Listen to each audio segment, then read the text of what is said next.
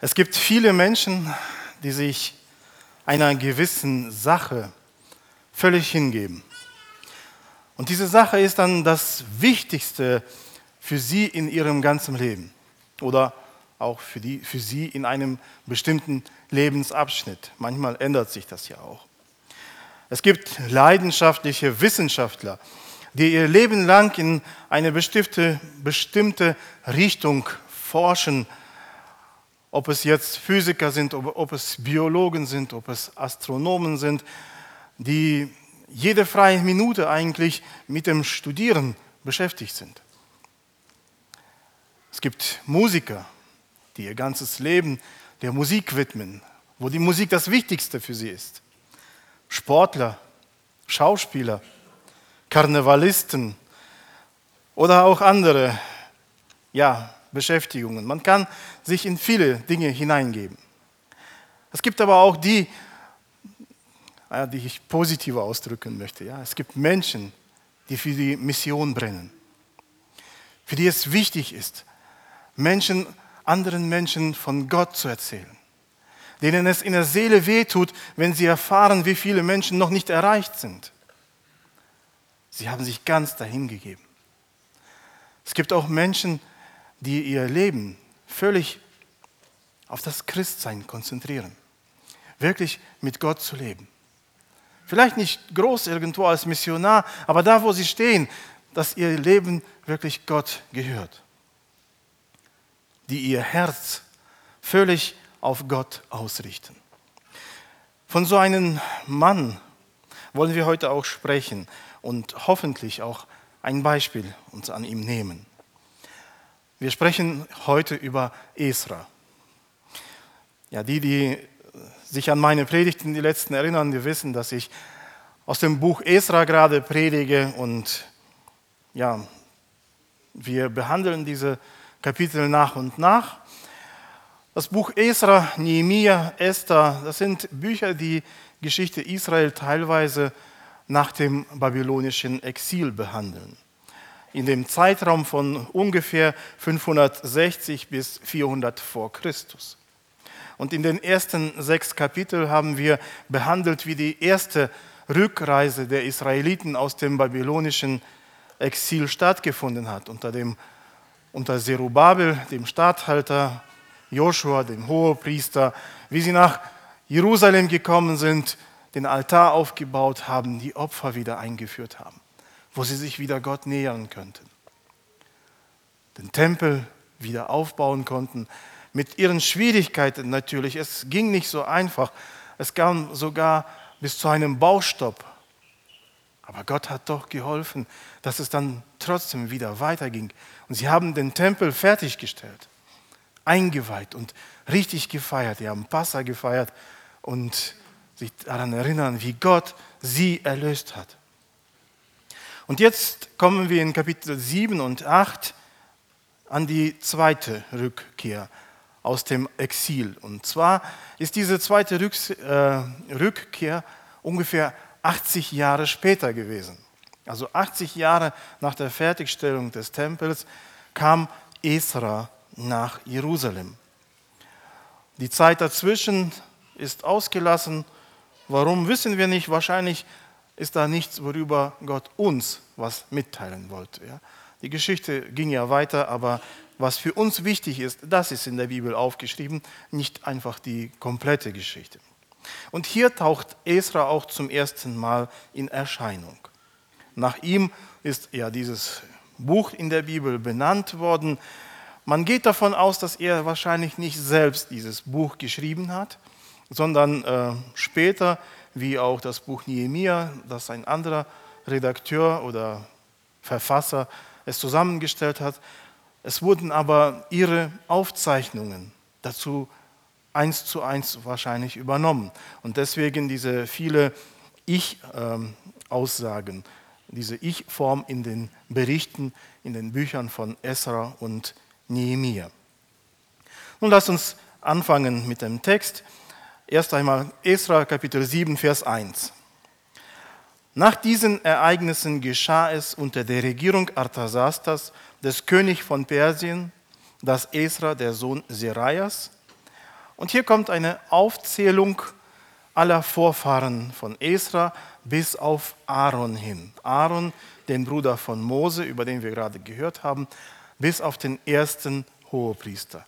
Wir sehen also, Esra ist ein direkter Nachkomme von Aaron. Er gehört zu der Familie des, der Priester oder der Hohepriester. Und es war auch ein Schriftgelehrter. Und weiter geht es dann ab Vers 6. Wir wollen Verse 6 bis 10 lesen. Dass dieser Esra von Babel heraufzog nach Jerusalem. Und er war ein Schriftgelehrter, wohlbewandert im Gesetz Moses, das der Herr, der Gott Israels, gegeben hatte. Und der König gab ihm alles, was er erbat, weil die Hand des Herrn seines Gottes über ihm war. Und etliche von den Kindern Israels und von den Priestern und Leviten, von den Sängern und Torhütern und Tempeldienern zogen mit ihm nach Jerusalem hinauf im siebten Jahr des Königs Arthasasta. Und er kam im fünften Monat nach Jerusalem im siebten Jahr des Königs. Denn am ersten Tag des ersten Monats begann der Hinaufzug von Babel und am ersten Tag des fünften Monats kam er in Jerusalem an, weil die gute Hand seines Gottes über ihm war. Denn Esra hatte sein Herz darauf gerichtet, das Gesetz des Herrn zu erforschen und zu tun und in Israel Gesetz und Recht zu lehren. Soweit der Text erst einmal.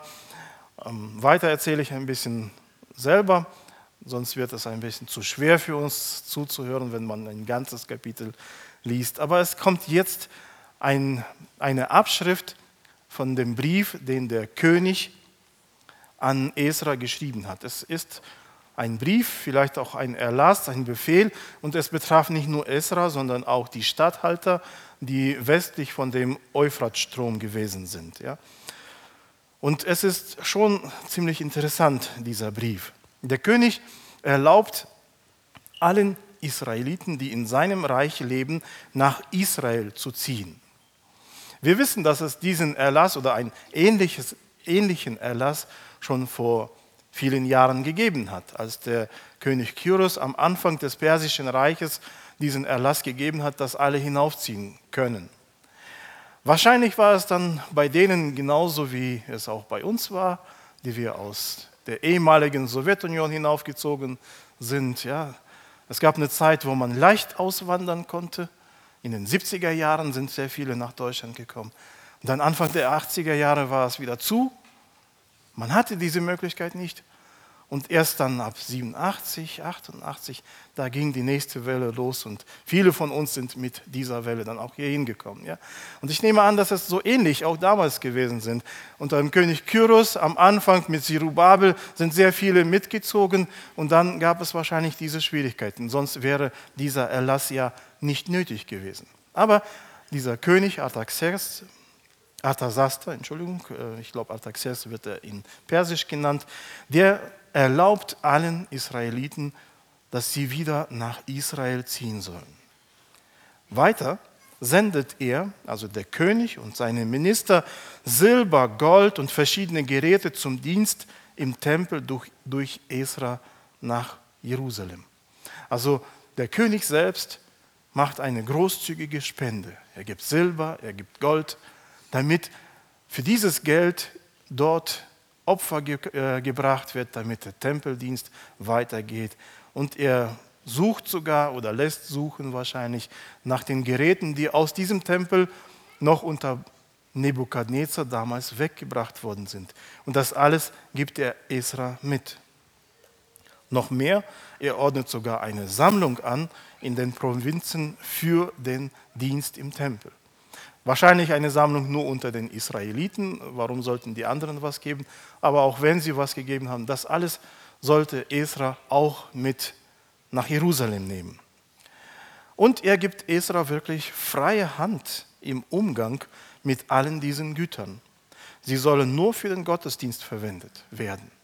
Er soll nach eigenem Ermessen das Gold und das Silber verwenden, wie er für das, das richtig hält damit der Gottesdienst in Jerusalem richtig abläuft. Und wenn es noch zu wenig sein wird, was er mitgegeben hat, dann soll er es bei den Schatzmeistern, die westlich von dem Euphratstrom sind, noch nachholen. Bis zu 100 Talente Silber, bis zu 100 Chor Weizen, bis zu 100 Bad Wein, bis zu 100 Bad Öl und unbegrenzt Salz. Wir sehen, dass dieser König wirklich wohlwollend war und auch wirklich ein großes Opfer bringen wollte, beziehungsweise dass der Tempeldienst reibungslos funktioniert. Außerdem wurden alle Mitarbeiter am Tempel, also die Priester, die Leviten, die Sänger, die Torhüter, Tempeldiener und Diener am Haus Gottes von sämtlichen Abgaben befreit. Sie mussten kein, keine Steuern mehr bezahlen, sie mussten keinen Zoll bezahlen, keine Wegegelder. Es war eigentlich alles verboten. Esra selbst wird zum Statthalter über die Provinz Juda eingesetzt. Er wird beauftragt, für Recht und Ordnung zu sorgen, Richter und Rechtspfleger einzusetzen und die, die das Gesetz Gottes noch nicht kennen, sie in diesem Gesetz zu unterrichten. Und es sollte geschehen, dass da in diesem Bereich, in diesem Gebiet, das Gesetz Gottes gültig sein sollte.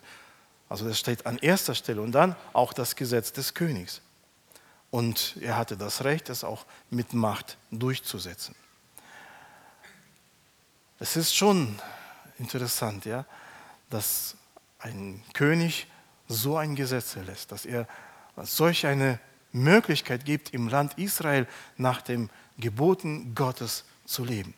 Esra selbst kommentiert das sehr treffend. Wir lesen uns nochmal die Verse 27 und 28 aus diesem Kapitel, auch Kapitel 7. Gelobt sei der Herr, der Gott unserer Väter, der dies dem König ins Herz gegeben hat, um das Haus des Herrn in Jerusalem zu verherrlichen. Und der mir Gnade zugewandt hat von dem König und seinen Räten und vor allen mächtigen Fürsten des Königs. Und so fasste ich Mut, weil die Hand des Herrn meines Gottes über mir war und versammelte die Häupter von Israel, damit sie mit mir hinaufzögen. Gelobt sei der Herr, der Gott unserer Väter. Ich denke, also ich, wir wissen nicht genau die Vorgeschichte von Esra. Aber mit Sicherheit hatte er auch schon da eine gute Position erreicht. Sonst würde der König ihm ja nicht mit solchen Vollmachten ausstatten. Und Esra könnte sich eigentlich auf sich selbst etwas einbilden, dass er vieles erreicht haben könnte. Er hat auf den König eingewirkt, aber nein, jeglicher irdischer Erfolg kommt von Gott. Und Esra macht das hier als erstes. Er sagt, gelobt sei der Gott unserer Väter, der dies dem König ins Herz gegeben hat. Es kommt alles von Gott. Und wirklich ist es wichtig, dass wir lernen in unserem Leben, wenn wir Erfolge haben, diese Erfolge oder den Lob dafür, die Ehre dafür, unserem Gott weiterzugeben. Denn er gibt uns Gnade. Er hat Esra Gnade vor diesem König gegeben und vor den Mächtigen des Königs, dass sie bereit waren, wirklich mit offenem Herzen für den Tempel zu spenden. Und das Ganze war, weil die Hand des Herrn über ihn war. Warum war die Hand Gottes über ihn? Die gute Hand Gottes. Die Antwort darauf haben wir eigentlich schon gelesen im Vers 10. Und das ist das, was Esra ausmacht. Lass uns nochmal den Vers 10 lesen. Denn Esra hatte sein Herz darauf gerichtet, das Gesetz des Herrn zu erforschen und zu tun und in Israel Gesetz und Recht zu lehren. Er hat sein Herz darauf gerichtet. Diese Herzenseinstellung, es war ihm wichtig, das war das Wichtigste für ihn, dass er dieses tut, das Gesetz des Herrn zu erforschen und zu tun. Das Herz. In unserem Körper ist das das zentrale Organ unseres Blutkreislaufes. Ob es das wichtigste Organ ist, kann ich so nicht wirklich sagen. Ich weiß es nicht, ich bin nicht vom Fach. Ich denke, es gibt andere Organe, die wir, ohne die wir auch nicht leben können. Ja, ohne Lunge kann man nicht atmen. Ohne Leber kann man auch nicht leben, so viel ich das weiß. Ich weiß es nicht genau. Aber wenn ich keine Nieren mehr habe und nicht an ein Dialysegerät angeschlossen werde, werde ich auch nicht mehr lange leben. Ja? Aber dennoch ist das Herz irgendwie das Organ, das den Rhythmus angibt, das den Takt gibt, das unser Leben beeinflusst, meine ich, ja? das uns nach vorne bringt. Aber in der Bibel und auch sonst in dem Gebrauch in dieser Welt bezeichnet es, wenn wir über unser Herz sprechen, meistens das seelisch-geistige Zentrum unseres gesamten Lebens. Das, was uns bewegt, das, was uns Antrieb gibt. Mit dem Herzen erfahren wir so einiges. Wir können fühlen mit dem Herzen. So manche Trauer können wir körperlich spüren. Es tut uns im Herzen weh, wenn wir einen schweren Verlust erleiden. Und man kann diesen Schmerz richtig körperlich erfahren. Oder auch wenn wir uns freuen. Da hüpft unser Herz vor Freude, sagt man. Ja? Ach, wie war es bei dem ersten Kuss? Man schwebt so, ja. Und es ist das Herz, was so einen richtig starken Schlag macht. Ja? Es ist unser Herz, was fühlt, was, was sich bewegt in unserem Leben. Aber in unserem Herzen treffen wir auch viele Entscheidungen. Unsere Lebensausrichtung ist in unserem Herzen. Von manchen Menschen sagen wir, er hat ein gutes oder ein weiches Herz. Es sind Menschen, die wirklich gutmütig sind, die barmherzig sind, die mit Mitgefühl haben mit anderen Menschen. Von anderen sagen wir, es ist ein hartherziger Mensch. Ja, es gibt auch solche, wir kennen solche, die keinen Mitgefühl zeigen, wenn sie selbst anderen Schmerzen zufügen, die hart sein können, ohne irgendwie anderen etwas Gutes tun zu wollen. Wisst ihr, die Bibel sagt, dass unser Herz beziehungsweise das Sinnen unseres Herzens böse ist von Jugend an. Wisst ihr, wann das gesagt worden ist? Es war direkt nach der Sintflut gesagt worden. Gott sagte, ich werde die Erde nicht nochmal um die Sünde des Menschen vernichten, denn das Herz des Menschen ist, oder das Sinnen des Menschen ist böse von Jugend an. Und das hat sich nicht verändert. Es ist aufrührerisch und fern von Gott so sagt es in Jesaja und auch in Jeremia. So ist das Herz unseres, also unser Herz. Aber die Bibel sagt auch, dass dieses Herz, dieses harte Herz, dieses ungehorsame Herz ausgetauscht werden kann. Da, wo Gott den neuen Bund verspricht in dem Buch Hesekiel, Kapitel 36, Vers, 4, Vers 26.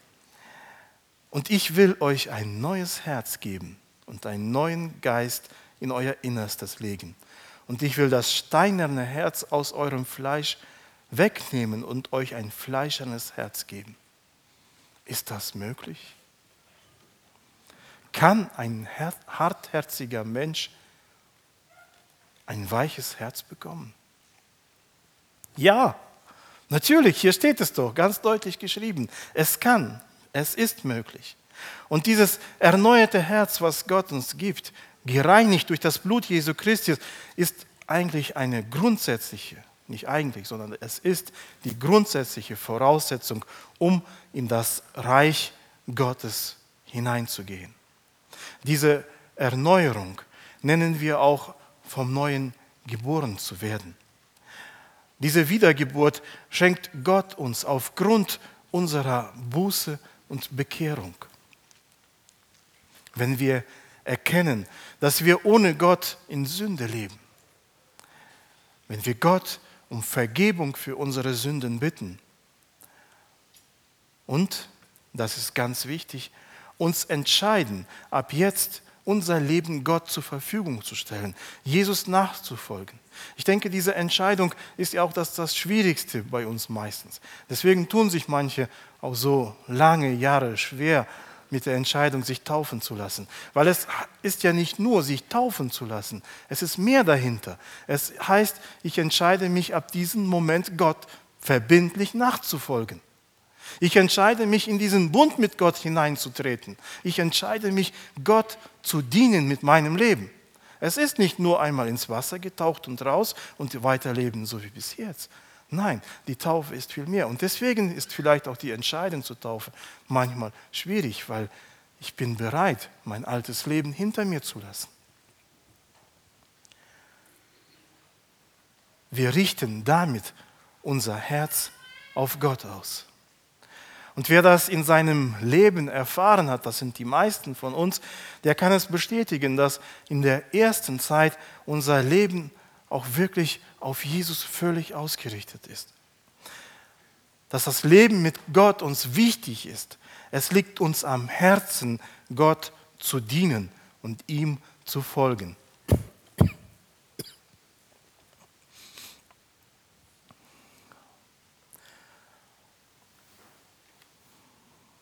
Doch dann kommt der Alltag, die Routine und andere Dinge drängen sich plötzlich in den Vordergrund unseres Lebens.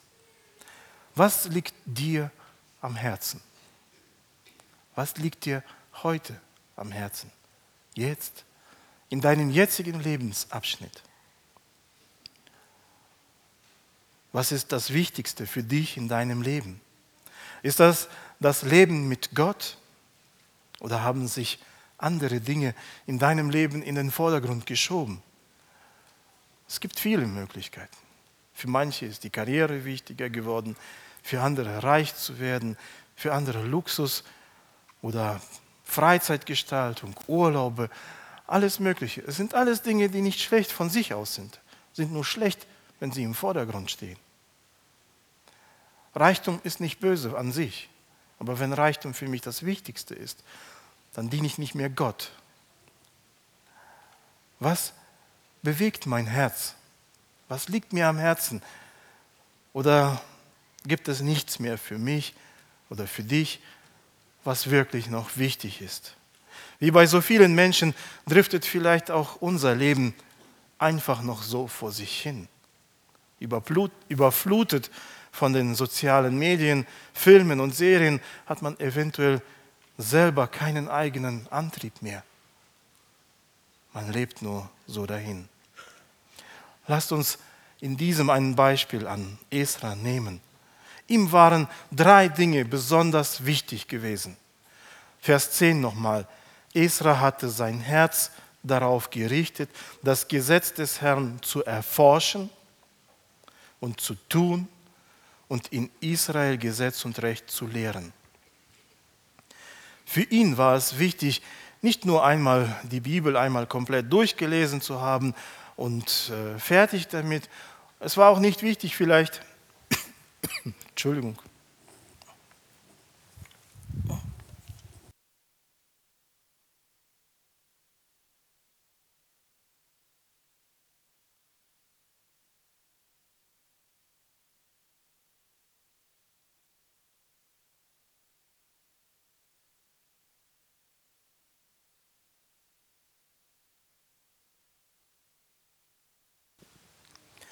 Es war auch nicht wichtig, einmal am Tag so einen Vers oder vielleicht ein Kapitel zu lesen, damit man irgendwo so ein Häkchen stellen kann. Ich habe heute Bibel gelesen. Oder vielleicht, dass man in der, in der YouVersion Bibel Anzeigen bekommen hat, ich habe schon tausend Tage lang Bibel gelesen oder so. Ja, das ist auch gut, das ist richtig, dass man täglich mit dem Wort Gottes arbeiten. Aber für ihn war es wichtig, die Bibel wirklich zu studieren, zu erfahren, was da drin wirklich steht, die, das Wort Gottes zu erkennen. Unsere Bibel ist das Wort des lebendigen Gottes. Sein Wort ist auch lebendig und kräftig. Und zu erforschen, dieses Wort ist eine Aufgabe Gottes von uns, an uns. Und Esra war es wirklich, wirklich in die Tiefe hineinzusehen, denn die Bibel ist wirklich ein wunderbares Buch. Es ist so geschrieben, dass Menschen, die zum ersten Mal die Bibel lesen, das Wichtigste für sich in ihrem Leben darin verstehen können. Und es ist so beschrieben, dass der weiseste Mensch dieser Welt nicht alle Wahrheiten bis ans Ende begreifen wird, weil die Bibel das Wort Gottes ist. Gott ist unerforschlich groß. Aber je mehr wir sein Wort erforschen, desto mehr können wir von seinem Wesen erfahren, desto mehr können wir sehen seine Größe, seine Allmacht, seine Liebe zu uns. Wir können es nie vollkommen erfassen, weil wir können Gott nicht vollkommen erfassen. Aber je mehr wir in seinem Wort forschen, desto mehr können wir auch seinen Willen für uns erkennen. Und je mehr wir ihn erkennen und seinen Willen für uns erkennen, desto wichtiger wird es für uns, diesen Willen auch zu tun. Wenn ich erfahre, wie Gott mich liebt, was er für mich tut, wenn ich davon berührt werde, dann ist es mir doch auch wichtig, ihn zu lieben und das zu tun, was ihm wichtig ist. Und nicht das, was mir persönlich interessant vielleicht ist. Das Erforschen, ohne es zu tun, ist eigentlich wertlos. Es gibt viele Theologen, die die Bibel vielleicht auswendig kennen, aber sie wissen nicht den Willen Gottes und tun es nicht. Und das Tun, ohne zu erforschen, ist nicht möglich. Ich kann nicht einfach tun und denken, es gefällt Gott. Ich muss schon erfahren, was Gott gefällt und dann es tun. Und Esra war es auch sehr, sehr wichtig, das Gesetz zu erforschen und es auch zu tun. Können wir das von uns auch behaupten? Können wir sagen, dass uns die Worte unseres Herrn Jesus, von dem wir behaupten, dass wir ihn lieben, wichtig sind? Was mir wichtig ist, das, was Jesus Christus zu mir sagt. Weiter war es für Esra sehr wichtig, in Israel Gesetz und Recht zu lehren. Warum? Er könnte ja auch da bleiben, wo er war. Er hatte doch bestimmt einen guten Posten. Und da war es bestimmt bequemer. Warum sollte er sich die Sorgen noch machen, noch irgendwo nach Israel zu ziehen, sich mit den Menschen drum zu ärgern, die nicht wirklich auf ihn hören wollen? Aber es war ihm wichtig. Sein Herz brannte dafür, dass das Volk Israel auch das Gesetz Gottes erfährt, es kennt. Wisst ihr, Israel kam ungefähr im Jahre 458 vor Christus nach Jerusalem. Und es war eine Zeit, in der sich viele Kulturen mittlerweile untereinander sehr stark vermischt hatten. Die Assyrer haben schon einige Jahrhunderte vorher damit angefangen und die Babylonier haben es denen gleich gemacht. Sie haben nacheinander mehrere Völker erobert. Und wenn sie diese Völker erobert haben, was haben sie gemacht? Die eroberten Völker haben sie zwangsumgesiedelt. Israel kam demnach nach Assyrien und, die von, und andere Länder, die von Assyrien erobert worden sind. Juda kam nach Babylon und auch in, da in einige weitere Länder. Die wurden verstreut andere Völker, die dort gelebt haben, wohin die Juden oder Israeliten kamen, wurden nach Israel umgesiedelt. Und dadurch ist eine starke Vermischung schon der Völker zustande gekommen. Dann kam das Persische Reich. Und die Perser haben allen, nicht nur den Israeliten, sie haben allen erlaubt, wieder zurück in ihre Heimat zurückzukehren. Aber genauso wie die Israeliten sind nicht alle sofort gezogen. Wir sehen ja hier, sonst gäbe es ja keine zweite Heimkehr. Aber auch bei der zweiten Heimkehr sind nicht alle zurückgekehrt, sind nur Teile zurückgekommen. Und die anderen Völker sind auch nicht alle in ihre Heimat gezogen. Das heißt, da wo Israel jetzt gelebt hat, haben Israeliten gelebt, Juden gelebt, äh, Assyrer, Babylonier, alle möglichen Völker. Und das kam zu einer richtig starken kulturellen Vermischung unter diesen Völkern. Und leider nicht nur kulturell, sondern auch die Religionen wurden zu einem großen Einheitsbrei zusammengemischt. Jeder schien zu glauben, dass alle Wege zum Himmel führen, und dass keine Gruppierung von sich behaupten könnte, ein Monopol auf die Wahrheit zu haben. Kommt uns das nicht irgendwie bekannt vor? Leben wir nicht auch in so einer Zeit, in der jeder nach seinen eigenen Regeln leben kann? Jeder kann an das glauben, was er will.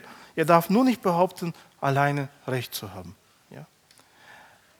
Und was sehr schade ist, dass auch für viele Christen mittlerweile es genauso heißt, dass jeder für sich selbst entscheiden kann, was richtig und was falsch ist. Das Problem ist, dass die Bibel oder die eigene Gemeinde für mein privates Leben sehr oft nichts mehr zu sagen hat. So wie ich es für richtig halte, so ist es auch richtig und da hat die Gemeinde mir nichts hineinzureden. Bin ein Christ hier im Gottesdienst und zu Hause, mache ich das, wie es mir gefällt. In vielen christlichen Kreisen ist es mittlerweile so. Das Gleiche drohte auch für Israel zum Verhängnis zu werden. Alle haben sich vermischt und jeder hielt alle für richtig und jeden für richtig. Nur darf keiner sagen, dass er allein Anspruch auf die Richtigkeit hat. Aber was hat Gott gesagt, als Gott sein Gesetz dem Volk Israel gegeben hat? Wie fangen die zehn Gebote an? Die zehn Gebote fangen an. Ich bin der Herr, dein Gott und du sollst keine Götter neben mir haben. Es gibt keinen Gott außer mir. Damit fangen die zehn Gebote an. Damit, das ist die Grundlage für den Glauben an unseren Gott. Ich bin der Herr, dein Gott. Es gibt keinen Gott außer mir. Und wenn die Israeliten sich wieder auf die anderen Götter einlassen würden, wäre es das Ende von Israel. Und darum war es Esra so wichtig, nicht nur für sich selbst die Bibel zu studieren und sie halten und fromm zu sein. Nein, es lag ihm am Herzen, diese Worte Gottes seinen Brüdern, seinem Volk weiterzugeben, dass sie sich nicht vermischen mit anderen Völkern, dass sie nur mit Gott leben,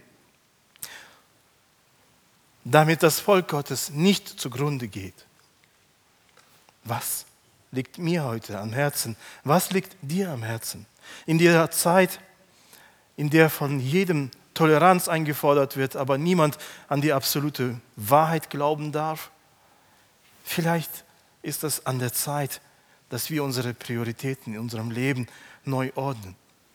Dass wir unser Herz wieder neu auf Jesus, auf Gott ausrichten und auf seinen Willen. Nicht nur am Sonntag, sondern auch in unserem Alltag.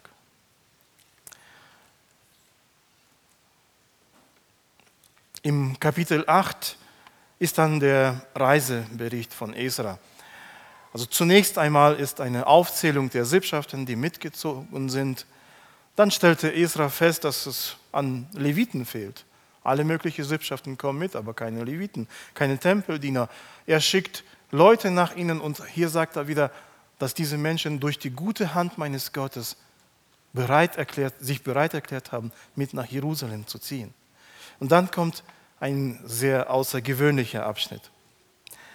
Esra Kapitel 8, Verse 21 bis 23.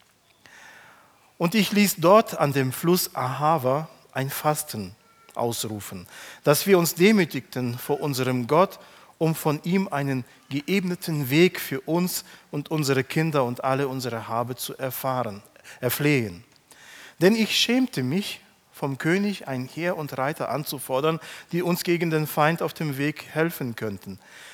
Denn wir hatten mit dem König geredet und gesagt, die Hand unseres Gottes ist über allen, die ihn suchen, zu, gut, zu ihrem Guten. Seine Stärke aber und sein Zorn sind gegen alle, die ihn verlassen. So fasteten wir und erflehten dies vor unserem Gott, und er erhörte uns. Esra hatte die Gelegenheit, unseren Gott vor dem König von Persien und seinen Großen zu bezeugen. Er bezeugte den Gott, der für sein Volk das Meer geteilt hat und viele andere Wunder getan hat. Er bezeugte, dass er an einen Gott glaubte, der Himmel und Erde geschaffen hat, und sie auch heute noch in seiner Hand hält. Und jetzt sollte er zum König sagen, wir glauben an diesen allmächtigen Gott, aber kannst du uns bitte auf dem Weg vor den Räubern schützen? Nein, wenn ich schon rede, dass ich an diesem allmächtigen Gott glaube, dann muss ich auch dementsprechend handeln. Und das tut Esra hier. Er bittet um Schutz nicht bei dem König, sondern bei seinem Gott. Wie soll unser Verhalten sein, wenn wir an das, was wir bezeugen, wirklich glauben? Wenn wir bezeugen, dass wir mit Jesus leben, kann man dann das an unserem Leben auch sehen? Bestimmt dann er mein Handeln oder tut es, tut es meine Umgebung?